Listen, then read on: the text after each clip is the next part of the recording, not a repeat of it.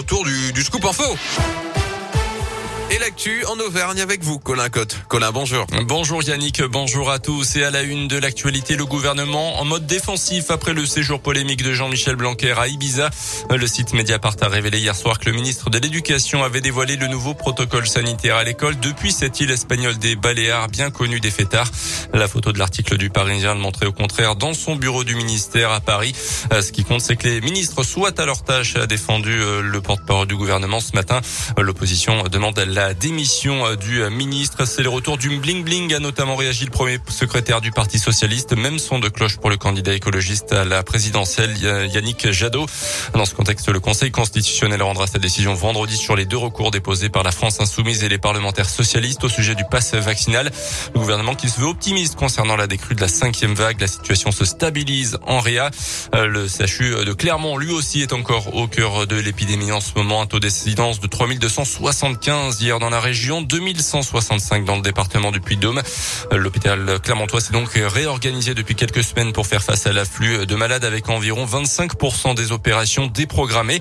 Mais la pression est toujours aussi forte sur les services de réanimation, ceux de soins critiques et ceux de médecine. Le professeur Osman Traoré est le responsable du service hygiène hospitalière au CHU de Clermont un peu plus de 20 patients en réanimation et puis on, est autour de 50, 60 patients euh, dans les autres services. Ce que l'on redoute, c'est qu'il y ait encore une augmentation puisqu'on sait qu'il y a toujours un petit peu de décalage entre le pic de contamination et puis le pic d'hospitalisation. Donc je pense que les une ou deux semaines qui viennent vont être cruciales pour voir effectivement si on s'oriente vers une décrue, vers une stabilisation ou vers une augmentation.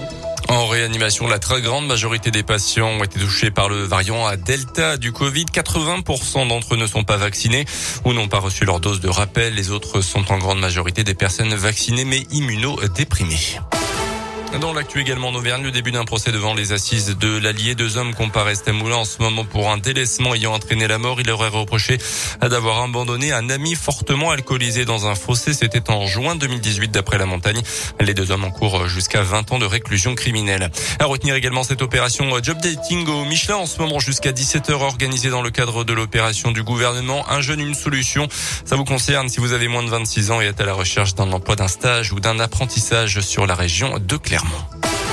Les sports avec le rugby, 42 joueurs pour préparer le tournoi destination. Le staff du 15 de France va dévoiler la liste. Aujourd'hui, les Bleus vont débuter le tournoi face à l'Italie le 6 février côté Clermontois. Un joueur évidemment, il sera à coup sûr Damien Penaud. Et puis l'Open d'Australie de tennis se poursuit. Qualification de Gasquet Rinderkner, Benoît Paire et Alizé Cornet du côté des Français.